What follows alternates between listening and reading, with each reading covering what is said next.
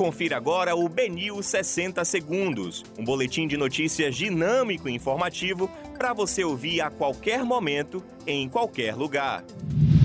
Olá, uma excelente tarde a todos. Hoje é segunda-feira, 3 de maio de 2021. Eu sou Rafael Albuquerque e começa agora o BNews 60 Segundos.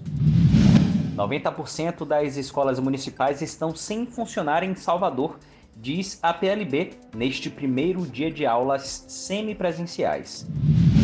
Após embolia pulmonar, Paulo Gustavo tem estado de saúde crítico. Bahia recebe primeiro lote da vacina da Pfizer. Repórter da CNN diz ter sido ameaçada por seguranças de Bolsonaro.